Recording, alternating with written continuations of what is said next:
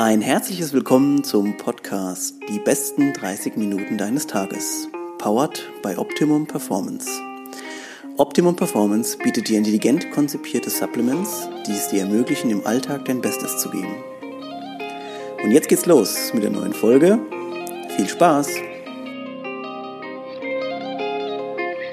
Alright, ich äh, ja, freue mich. Wir gehen in eine neue Folge rein. Äh, ihr habt es vielleicht schon gemerkt, in der letzten Zeit waren ein paar richtige Professionals aus den einzelnen äh, Sparten bei uns äh, am Werk, beziehungsweise bei mir mit am Werkeln. Ähm, ich hatte letztens ja schon mal einen äh, Doktorarzt hier im Podcast. Äh, die Folge hat sich als sehr, sehr gut erwiesen und ich glaube, daraufhin haben wir uns dann auch kennengelernt. Äh, deswegen begrüße ich heute meinen nächsten Arzt in der, in der illustren Runde unseres Podcasts und zwar ist es der Simon Schabo, jetzt aus Münster zugeschaltet. Guten Morgen, Simon. Hi Stefan, grüß dich. Freue mich, dass ich hier sein darf. Äh, ja, vielleicht ganz kurz äh, zu unserer Story. Ich glaube, du hast tatsächlich damals den äh, Podcast mit, äh, mit Dr. Timo äh, gehört und äh, dann haben wir, glaube ich, hin und her geschrieben, so ein bisschen über technische Sachen. Und dann irgendwie kam so eins zum anderen und dann habe ich festgestellt, ach so, das ist ja auch ein Arzt. Ähm, und dann habe ich gedacht, so, was gibt's denn eigentlich Besseres, als natürlich auch mal äh, die Meinung auch noch von mehreren aus dem äh, Berufsfeld oder aus der Profession einfach ähm, zu haben. Wir hatten ja auch schon verschiedene äh, Bundeswehr, Feuerwehr, Polizisten und so weiter da. Und deswegen finde ich es immer sehr interessant, wenn man eben auch nochmal die, die Blickrichtung von anderen Menschen da hat. Aber Simon, wir kommen mal kurz zu dir. Ähm, erzähl uns mal ganz kurz ein bisschen was über dich. Ähm, du hast ja, also dein Werdegang, der ist äh, brutal, ja, also wo du schon überall gelebt hast. Wir hatten es im Vorgespräch ja schon mal kurz angesprochen, aber hol uns mal ganz kurz ab, so wie du es vorhin so schön gesagt hast, so das, das kurze, die kurzen Facts zu Simon. Jo, also ich äh, bin Simon, 27 Jahre alt, wohne in Münster und ähm, habe auch da vor kurzem mein Medizinstudium abgeschlossen um, ähm, ich habe jetzt vor kurzem dann auch direkt in der radiologischen Praxis angefangen zu arbeiten, also mache dort meinen Facharzt in der Radiologie. Und äh, weil ich auch ein sehr technikaffiner Mensch bin, mache ich noch parallel einen Master in Digital Health, also in digitaler Gesundheit am Hasso-Plattner-Institut. Also äh, das ist natürlich auch ein Punkt, den man schon aus deiner Bio entnehmen kann. Ähm, würde mich auch auf, also wir gehen auf diesen Punkt Digital Health nochmal ein, denn ich glaube, da ist so viel mit verwoben und auch viele neue Aspekte, die bestimmt auch also wichtig sind, auch für die Zukunft. Ähm, ich habe da nämlich auch gerade selber so ein ja, kleines Experiment so ein bisschen gemacht und habe da auch ein paar Sachen, ähm, die mit Sicherheit da bestimmt gut zu diskutieren wären. Mhm. Ähm, mhm. jetzt ganz kurz, jetzt aktuell bist du am Arbeiten, machst aber natürlich auch noch, also so wie das eben in vielen ja, wissenschaftlichen Disziplinen ist oder gerade jetzt beim in der Medizin äh, muss man sich quasi ja auch immer weiterbilden. Ähm, erzähl uns mal ganz kurz so von dem, äh, du mit 27 bist du relativ, ja, bist du fix auf jeden Fall gewesen, bist ja noch ein relativ junger Arzt jetzt. Ähm, was hat sich geändert in der Zeit, wo du jetzt angefangen hast zu arbeiten? So Tagesstruktur. Äh, für mich, für mich ja. persönlich meinst du? ähm, naja, also ich stehe eigentlich jeden Morgen ziemlich früh auf und äh, arbeite bis relativ spät, ehrlich gesagt. Mhm. Äh, ich hatte eben noch vergessen, noch zu erwähnen, dass ich auch noch einen YouTube-Kanal habe mhm. und äh, mittlerweile auf Social Media relativ aktiv bin. Und ähm, da ich mein Master halt auch schon angefangen hat, bevor ich überhaupt meinen Job angenommen habe, ähm, nutze ich halt die ganze freie Zeit, die ich nicht auf der Arbeit verbringe, eben dann für den Master und äh, für den YouTube-Kanal. Und deswegen hat sich für, also ich bin generell ein recht fleißiger Mensch und äh, deswegen hat sich für mich insofern nicht besonders viel verändert. Ich habe nach meinem Examen, glaube ich, 13 Tage Pause gehabt und dann habe ich direkt angefangen zu arbeiten. Oh Gott, krass. Äh, also du bist von, ja. von, von Workaholic, äh, von dem Workaholic-Mindset. Ich glaube, da ist es für dich dann keine großartige Umstellung gewesen, weil ähm, im Medizinstudium, wenn, also wer sich ein bisschen damit schon mal beschäftigt hat, weiß, es sind abartig viele Sachen zu lernen. Es ist einfach, ähm, es ist wahrscheinlich für dich keine großartige Neuigkeit jetzt mehr, dass man einfach viel arbeitet und nicht nur den Acht-Stunden-Tag hat. Äh, nö, kann man, kann man ganz schnell beantworten. Also, Simon, also ich würde mich jetzt auch nicht als Workaholic bezeichnen, ehrlich gesagt. Ich äh, finde, also der Begriff ist so, ich habe damit dazu eine etwas negative Konnotation, mhm. würde ich mal sagen. Ich mache einfach das, was ich gerne mache, mm, den ganzen Tag über, soweit es geht. Und äh, man kann es gewissermaßen schon als Arbeit sehen, aber ich versuche da halt das Beste draus, dran zu sehen. Ne? Ist das, also ich wollte eigentlich noch gar nicht so deep jetzt gerade einsteigen, aber irgendwie ist, hat sich gerade die Möglichkeit so ergeben, weil ich mhm. finde, genau das, was du gerade gesagt hast, ist, ähm, ist der springende Punkt. Wenn du das also das gerne machst oder das liebst halt, was du tust, dann fühlt sich das nicht an wie Arbeit. Dann, ähm, dann sitzt du halt auch quasi den ganzen Tag, ob du jetzt mal unterwegs bist oder zu Hause oder im Büro, aber im Prinzip arbeitest du immer. Aber es ist nicht schlimm, weil du machst das gerne. Ja, schlimm ist es nicht. Also ich, ich sehe ich es halt trotzdem gewissermaßen als äh, Arbeit, aber ich finde halt auch, dass Arbeit halt auch nichts Schlechtes ist. Und ja. deswegen ist, sind das auch für mich zwei Dinge, die, die, äh, die sich sehr gut miteinander vereinbaren lassen oder die einander nicht irgendwie entgegenstehen oder sowas. Ähm, ich habe halt einfach Bock darauf.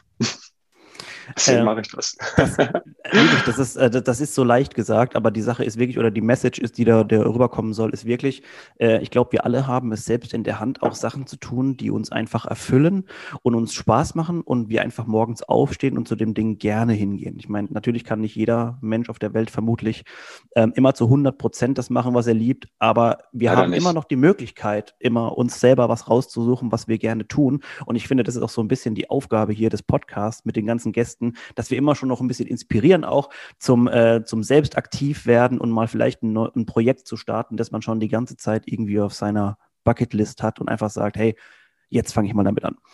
Aber jetzt ja. bleiben wir kurz noch bei dir. Und zwar, erzähl uns mhm. mal ein mhm. bisschen, wie kam das alles zustande? Also, ähm, wie kamst du dazu, Medizin studieren? War das, war das der, der Basic-Plan schon seit immer? Ähm, wie kam das dazu? Du hast ja wahrscheinlich irgendwann mal ganz regulär Abitur gemacht und dann muss ja irgendwas losgegangen sein. Äh, ja, ist eigentlich schon vorher losgegangen. Ähm, mein Patenonkel ist Arzt und äh, ich fand das voll cool. Und ich bin auch also in einem sehr naturwissenschaftsnahen Haushalt aufgewachsen. Mhm. Also mein Vater ist, hat sehr viel mit Naturwissenschaften am Hut und wir haben uns immer total viel darüber unterhalten und so weiter und auch mein Bruder und ich.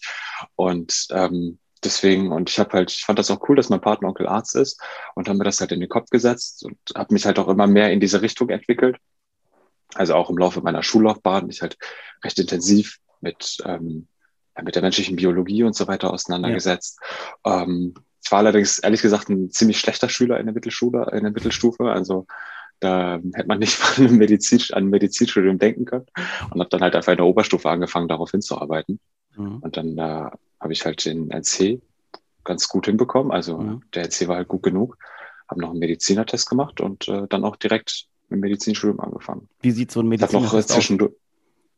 Äh, beim Medizinertest hast du so sieben verschiedene, sieben verschiedene Kategorien, in denen dann deine Eignung für oder die, ja, deine Eignung für das Studium im Grunde genommen abgeprüft wird. Mhm. Also da werden dann zum Beispiel Sachen geprüft, wie zum Beispiel Formen erkennen oder Formen merken, dreidimensionales Denken, die Konzentrationsfähigkeit, indem du so, so eine Latte ist, eine DIN A4-Seite voller Ps und Ds hast und dann musst du die halt auskreuzen und je nachdem, wie viele du davon in einer bestimmten Zeit dann da gemacht hast, ähm, dann wird dann deine Perzentile errechnet, also wie gut du im Vergleich zu den anderen abgeschnitten hast. Mhm. Mathematisch-naturwissenschaftliches Verständnis und Kram.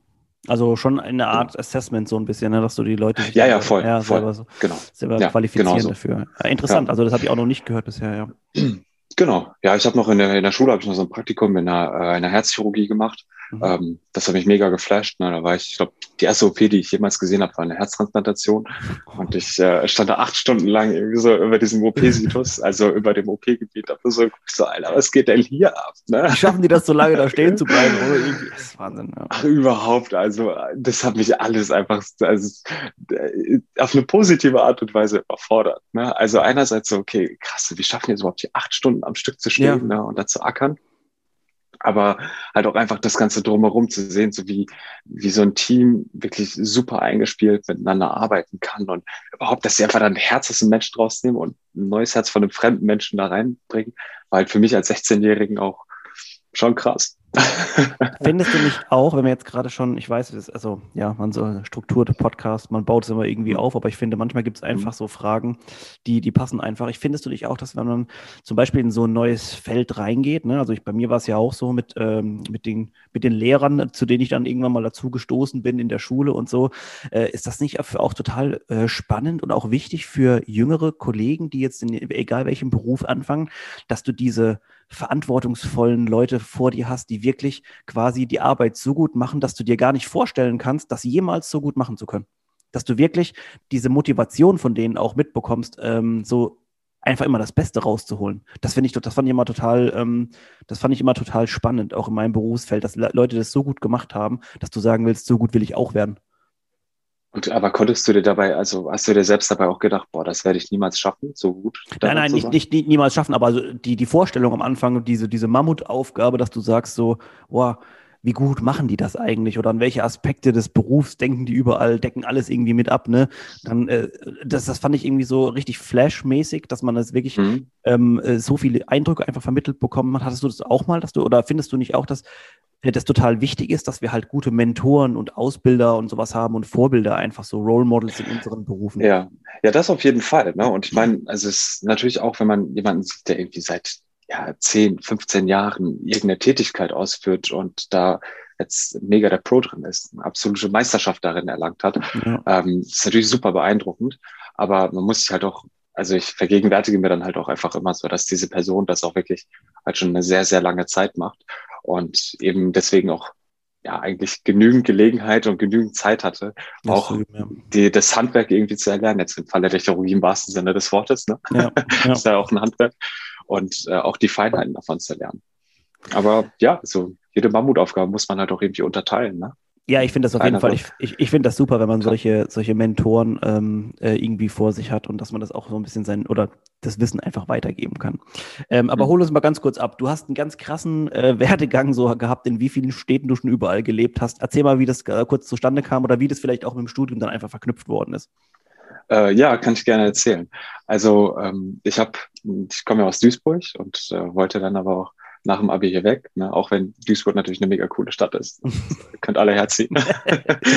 aber ich äh, wollte halt auch einfach nach dem Abi erstmal ein bisschen weiter weg, um äh, ja auch meine eigene Selbstständigkeit, also in persönlicher Hinsicht noch weiter auszuarbeiten mhm. und halt auch einfach persönlich weiterzuwachsen. Darum bin ich erstmal nach Lübeck gezogen, ähm, hatte aber ehrlich gesagt nach zwei Jahren die Nase voll davon. Also im Medizinstudium hat man erstmal zwei Jahre lang Vorklinik ja. und ähm, dann macht man, hat man das erste Staatsexamen und das ist eigentlich auch ein sehr guter Zeitpunkt, wenn man die Uni wechseln möchte, weil ja, das dann alles recht organisatorisch auch ein bisschen einfacher ergeht. Mhm. Aber ich hatte ohnehin erstmal die Nase voll und darum habe ich erstmal ein halbes Jahr Pause gemacht. Also ich ähm, habe mir ein Urlaubssemester genommen und äh, bin dann ein halbes Jahr lang durch Europa gereist. Das habe ich okay. noch nicht erzählt. Mhm. Ähm, da habe ich dann auch so ein bisschen hier und da noch gearbeitet und so weiter. Habe also da auch noch an verschiedenen Orten immer ein bisschen länger Zeit verbracht. Also bin jetzt nicht irgendwie überall nur drei Tage gewesen oder sowas. Mhm. Und nachdem ich dann nach Münster gezogen bin, habe ich ähm, mich relativ früh auch dann mit Auslandsmöglichkeiten beschäftigt. Und weil die Uni Münster also eine große Uni ist, hat man ziemlich viele Möglichkeiten. Äh, wir haben eine Partneruni in Japan und ähm, ja, ich habe als äh, Kind mega gern Dragon Ball Manga und so weiter gelesen. Mhm. da kam die alte Leidenschaft wieder auf mhm. ne, und habe das irgendwie als so eine, ja, als eine, ähm, wie soll ich sagen, so als eine einmalige Chance wahrgenommen. Ja. Und ähm, habe eine Nacht drüber geschlafen und dann entschlossen, dass ich ein Auslandssemester in Japan machen möchte. Geil. Und äh, es hat sich auch ganz gut angeboten, weil ich noch ein äh, Freisemester für meine Doktorarbeit gemacht hatte. Das heißt, ich war sowieso aus dem ganzen Unisemesterbetrieb so ein bisschen raus und anstatt, dass ich dann irgendwie wieder aus dem Semester reingehe und wieder ein neues raus und dann hin und her, habe ich dann gesagt, weißt du was, ich mache jetzt einfach direkt anderthalb Jahre Pause. Also da habe mhm. ich halt erstmal meine Doktorarbeit gemacht und dann war ich für ein halbes Jahr in Japan, habe dann da auch im Krankenhaus gearbeitet und ähm, bin dann nach Japan, als ich aus Japan wieder zurückgekommen bin, war ich, glaube ich, eine Woche hier oder drei Tage, irgendwie sowas. Und äh, dann bin ich äh, nach Riga gefahren und habe da nochmal direkt ein Erasmus-Semester gemacht. erzähl und, mal ganz kurz, bevor du, bevor ja. du weiter erzählst, erzähl mal ganz kurz Japan. Wie, äh, wie krass war der Kulturschock? Äh, schon krass. Also es ist halt, ähm, aber es ist, also Japan ist wirklich ein Sonderfall. Ähm, das war halt also insofern krass, dass es halt immer noch ein ostasiatisches Land ist und viele ostasiatische Länder haben halt ähm, quasi so einen gemeinsamen Nenner, ähm, also einen gemeinsamen kulturellen Nenner, wenn man so will, genauso wie jetzt hier auch Deutsche und Holländer und so weiter ja auch gewisse kulturelle Ähnlichkeiten haben.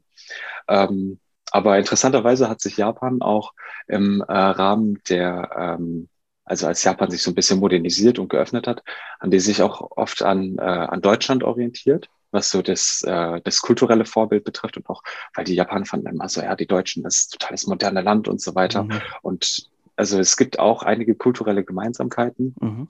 Also so die typischen, so gewisse Tugenden wie zum Beispiel Pünktlichkeit und so weiter werden auch in Japan unglaublich geschätzt. Die sind auch relativ zurückhaltend. Mhm. Ähm, also ich glaube, wenn ich in ein anderes asiatisches Land gegangen wäre, wäre der Kulturschock größer gewesen. okay, und, und da ich halt selber auch schon relativ viel reisen war, ähm, habe ich auch ein ganz gutes kulturelles Feingefühl entwickelt ja. und ähm, bin so auch recht gut da eigentlich angekommen, würde ich sagen. Ähm, dann ging es von Japan nach Riga, da hast du Erasmus mhm. gemacht und dann genau. kamst du aber nochmal zurück, ne? Ja, genau, dann bin ich zurückgekommen, habe hier erstmal den Rest vom Studium nochmal fertig gemacht und dann war ich jetzt für das praktische Jahr, habe ich nochmal die Chance genutzt und bin nochmal für ein halbes Jahr in die Schweiz gegangen. Pünktlich zu Corona, ne?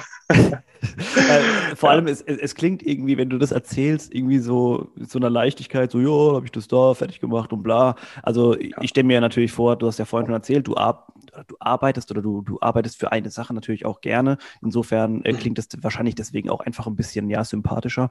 Ähm, mhm. Das kann man natürlich auch von der anderen Warte aus sehen, dass man sagen, ich musste das da fertig machen und da. Aber es ist natürlich äh, gut, dass du am Ende äh, verschiedene Eindrücke in verschiedenen Städten, in verschiedenen ähm, Aspekten einfach sammeln konntest. Ich glaube, das ist natürlich später auch für deine berufliche Laufbahn auf jeden Fall von Vorteil. Ähm, wenn du jetzt gerade jetzt von der Radiologie, Radiologie sprichst, wir hatten es vorhin im Vorinterview schon mal ganz kurz. Äh, das wäre, wäre das ein Bereich, wo du dir vorstellen könntest, noch weiterhin was zu machen? Mhm. Ja, okay. ja, definitiv. Erzähl, erzähl mal ganz kurz, ähm, was so deine, wenn du es erzählen darfst, natürlich nur so, oder um, umschreiben, ja, was, was waren deine krassesten Erfahrungen in der Radiologie? Ähm, also das ist jetzt nicht wie in der Chirurgie oder sowas, ne, ja. dass man da irgendwelche ja. abgehackten Beine oder sowas sieht. Also ich glaube, für Außenstehende ist die Arbeit in der Radiologie erstmal relativ langweilig, weil man sitzt halt in erster Linie vor dem Computer, guckt sich schwarz-weiße Bilder an und sagt, da ist jetzt irgendwie eine Sehne gerissen oder sowas. Mhm. Ne? Ja. Also ich habe jetzt irgendwie keine Notarzt-Stories oder sowas, die, ich, ähm, die ich da vermitteln kann. Aber ähm, es, für, also, es ist einfach super, super spannend, weil man den äh, menschlichen Körper auf eine, auf eine ganz andere Art und Weise kennenlernt, als man es sonst im Medizinstudium tut. Im Medizinstudium ist die Radiologie eher so ein, so ein Randfach. Mhm. Das lernt man so ein bisschen nebenher und dann kreuzt man da so ein paar Klausurfragen zu und dann ist das Thema ja. eigentlich abgehakt. Aber ähm, es ist halt eigentlich ein super breites Fach, was sich mit allen anderen Fächern auch wiederum verbindet, weil also in der Praxis sehen wir alles. Wir sehen ähm, irgendwie Rupturen in der Rotatormannschaft, also Risse irgendwie von dem Musculus supraspinatus zum Beispiel über Schwangere und Krebs und äh, auch unauffällige Befunde und so weiter. Und deswegen beschäftige ich mich auch mit allen möglichen Feldern, Feldern. Also von der Chirurgie über innere Medizin und Neurologie ist alles dabei. Das finde ich halt mega cool. Ich weiß, wir haben ein paar äh, Zuhörer auch immer wieder dabei, die in den medizinischen Berufen arbeiten, also egal von, mhm. von der Pflege bis zu den Krankenschwestern und so weiter. Äh, auch die Sportstudenten und so weiter sind davon betroffen. Sag mal ganz ehrlich, wie schlimm, also ich habe ja da, kann ja auch davon ein Wörtchen mitreden, wie schlimm war für dich die Anatomie? also zum äh, Im Studium? Ja. Äh, das war mein Lieblingsfach im Studium. Oh also Gott. ich habe das sehr, sehr, sehr, sehr gerne gemacht. Das hat mir richtig, richtig viel Spaß gemacht. Okay. und das gut. ist auch, also insofern ist es auch gut, dass ich jetzt Radiologie mache, weil ja. also Radiologie braucht, also ohne Anatomie kann man keine gute Radiologie machen. Okay. Also gerade um die Leute nochmal vielleicht ein bisschen abzuholen, warum ich gerade so scherzhaft gefragt habe. Ähm, Anatomie, ich glaube, das ist so ein bisschen äh, Liebe, Hass äh, weil es ist eigentlich im Prinzip wirklich echt stupides Auswendiglernen von lateinischen Begriffen. Man muss wissen, wo die einzelnen äh, Körper äh, wo sind, wo die einzelnen Körperteile positioniert sind und so weiter. Kann teilweise dann auch ähm, relativ kompliziert werden, je nachdem, wie, von welchem Blickwinkel man sich quasi den menschlichen Körper anschaut. Ähm, aber ist, ich glaube, das ist wie so, Love-Hate-Relationship-mäßig. Also es gibt bestimmt Leute wie du, die das total abfeiern. Und dann gibt es Leute wie die das leider machen mussten und äh, wahrscheinlich ja. auch deswegen nicht mehr so viele mitgenommen haben. Aber ja, gut. Ähm, Aber du, durfst wahrscheinlich auch, du hast wahrscheinlich auch keinen Prep-Kurs gemacht, oder? Nee, nee. Ja, ja, also der, ich muss sagen, also auch den Anatomie so zu lernen, hat schon Spaß gemacht. Mhm. Aber der Prep-Kurs, der bringt das Ganze auch nochmal auf ein ganz anderes Level. Ne? Also wenn du da jede Woche mit den Leichen das da zusammen lernen kannst und das da präparieren kannst, da erfährst du das auch nochmal auf eine sehr eigene Art und Weise. Also ja, also ich kann mich daran erinnern, wir durften damals schon ein bisschen schauen ähm, mhm. und hatten auch zwei oder drei Termine dort, aber es, es war natürlich was anderes, wenn du so ein schönes, äh, eine schöne Präparation ähm, jetzt par parallel dazu laufen hast. Ne? Also das, das stelle ich mir natürlich besser vor. Wird aber auch im Medizinstudium wahrscheinlich einfach äh, öfter der Fall so sein, weil ihr einfach äh, ja auch sehen müsst, wie das aussieht.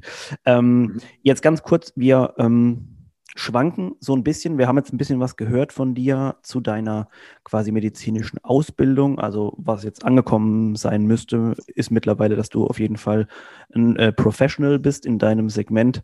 Ähm, wo der Weg noch hingeht, das wird wahrscheinlich, wirst du momentan auch nicht perfekt wissen. Da ist wahrscheinlich noch viele Möglichkeiten, wo es hingeht.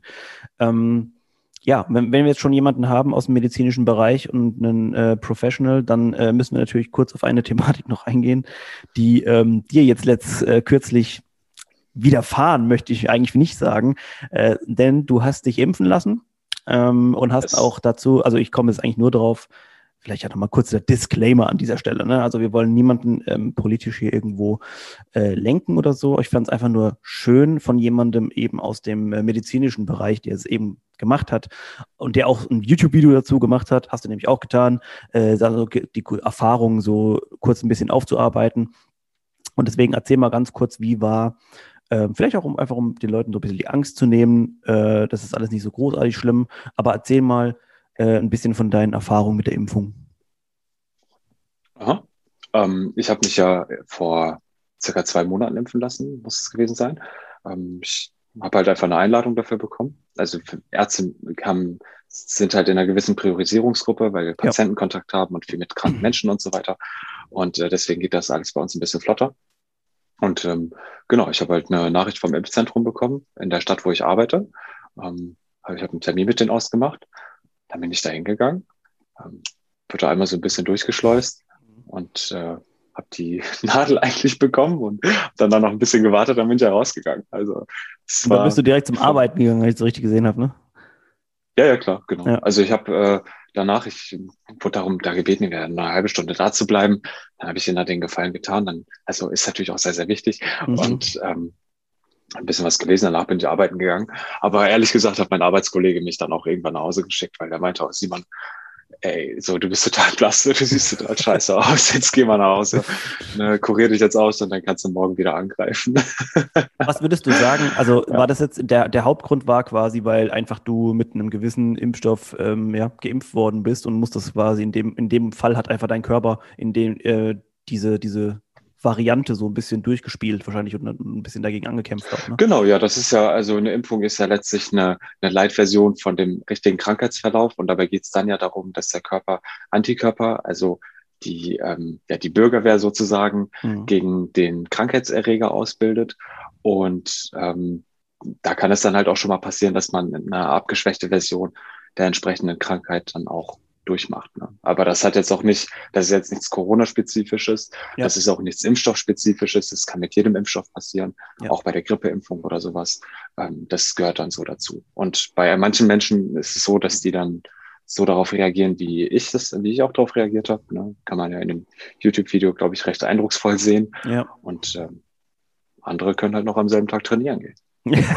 ja, genau. Also ich, ich glaube, der, der Aspekt, und das ist auch das Wichtige, was hier äh, rüberkommen soll, wenn ihr darüber ein bisschen mehr erfahren wollt oder auch über Simons Erfahrung mit der ganzen Thematik, könnt ihr mal in mhm. seinem YouTube-Video reinschauen. Später äh, werde ich das auch nochmal alles, äh, wir werden kurz nochmal kurz äh, später darauf eingehen. Und ähm, genau, könnt ihr euch selber davon ein Bild machen. Ähm, ich wollte das nur kurz ähm, nochmal angesprochen haben, weil ich einfach das Video so, das, das war einfach so, aus dem Leben, könnte man sagen, ja, weil das sind so, manchmal, viele Leute haben dann einfach äh, diese Corona-Impfung äh, irgendwann mal diese machen müssen und du weißt aber nicht genau, wie du reagierst oder wie Leute darauf reagieren und bei der sieht man halt eins zu eins, wie es war, okay, alles kein Problem, ein Tag ein bisschen groggy, nächster Tag geht es dann wieder weiter. Ja. Ähm, also ich muss sagen, an dem, an dem Tag der Impfung oder vielmehr an der Nacht der Impfung, das war ein bisschen mehr als so ein bisschen groggy, da ging es mir richtig, richtig schlecht. Ja.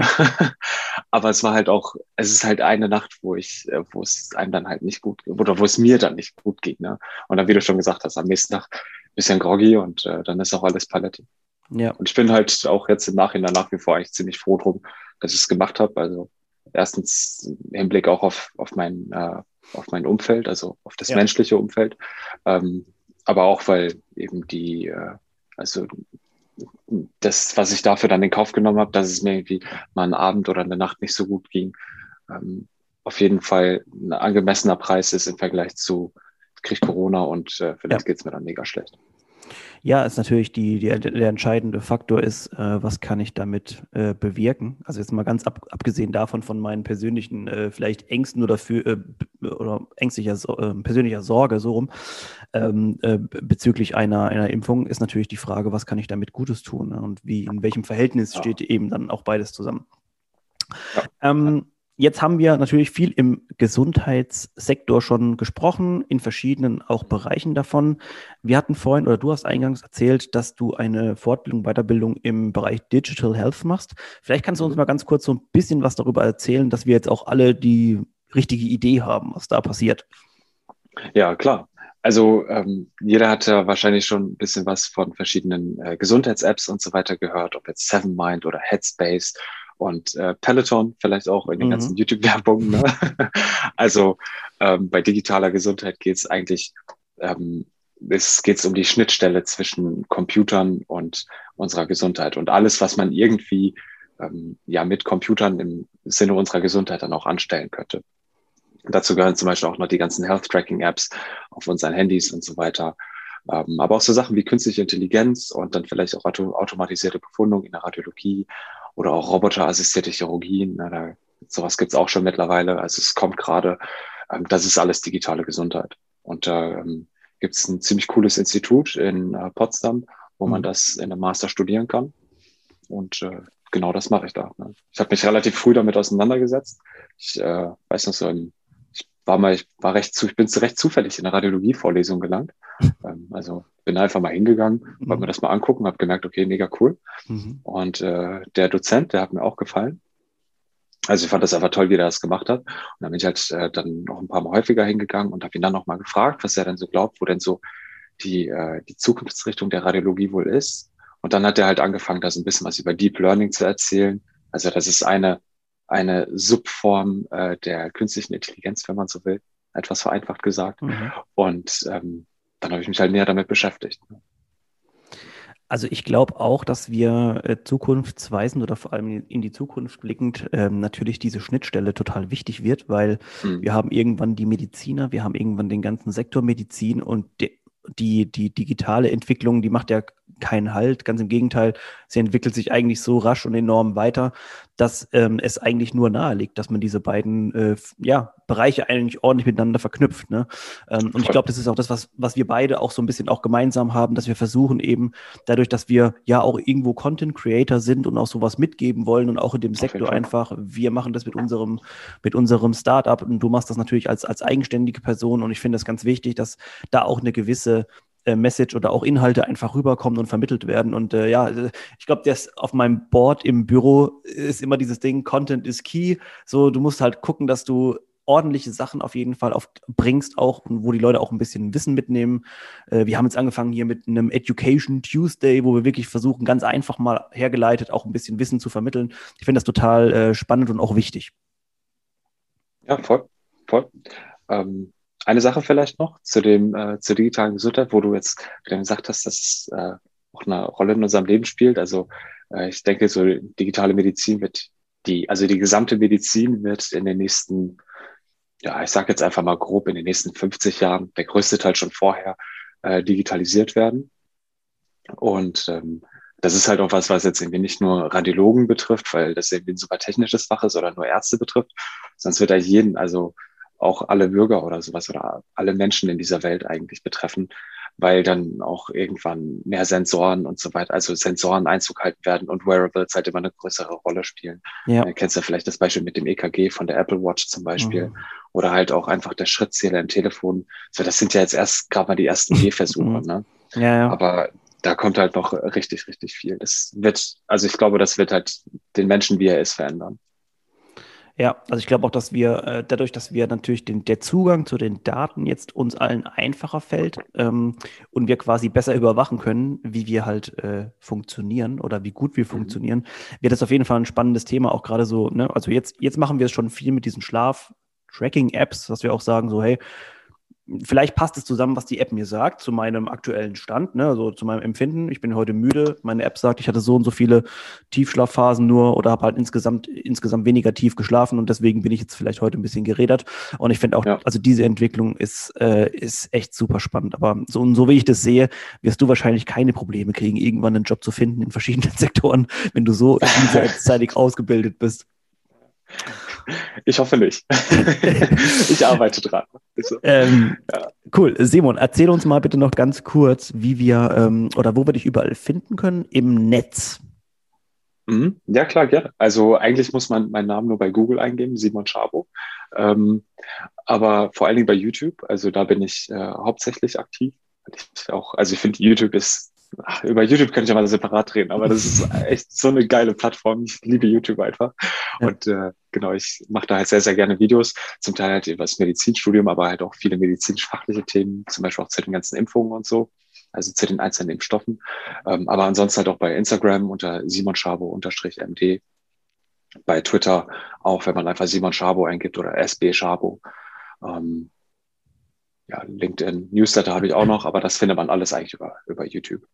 Okay, super. Also wenn, mhm. ich kann euch auch nochmal empfehlen, äh, bei dem YouTube-Kanal reinzugucken, denn äh, das, was ich vorhin gesagt habe, es ist einfach immer schön, wenn man sich ein Video anguckt und einfach was daraus mitnehmen kann und eben nicht nur sich ein Video anguckt, wo man danach sagt, ja, okay, war witzig. Also das kann man auch mal machen, aber es äh, ist immer schön, wenn man eben ein bisschen Wissen auch mitnehmen kann und ich finde, das machst du einfach sehr, sehr gut und so auf eine sehr lockere Art und Weise ist okay. einfach toll. Also das kann man sich einfach okay. sehr, sehr schön angucken. Sehr, sehr äh, Leute, also ich danke. Ähm, äh, danke euch schon mal fürs Zuhören. Simon, ich danke dir für die Zeit. Äh, wir werden vielleicht an der einen oder anderen Stelle nochmal unser Gespräch intensivieren in so eine besondere Richtung, weil ich glaube, dass wir mit dir auf jeden Fall sehr, sehr viele Themengebiete nochmal abarbeiten könnten oder aufarbeiten. Sehr gerne. Äh, ich danke euch nochmal fürs Zuhören. Äh, wir sehen uns schon äh, nächste Woche mit der nächsten Folge. Simon, das war's. Wir verabschieden uns. Bye, bye.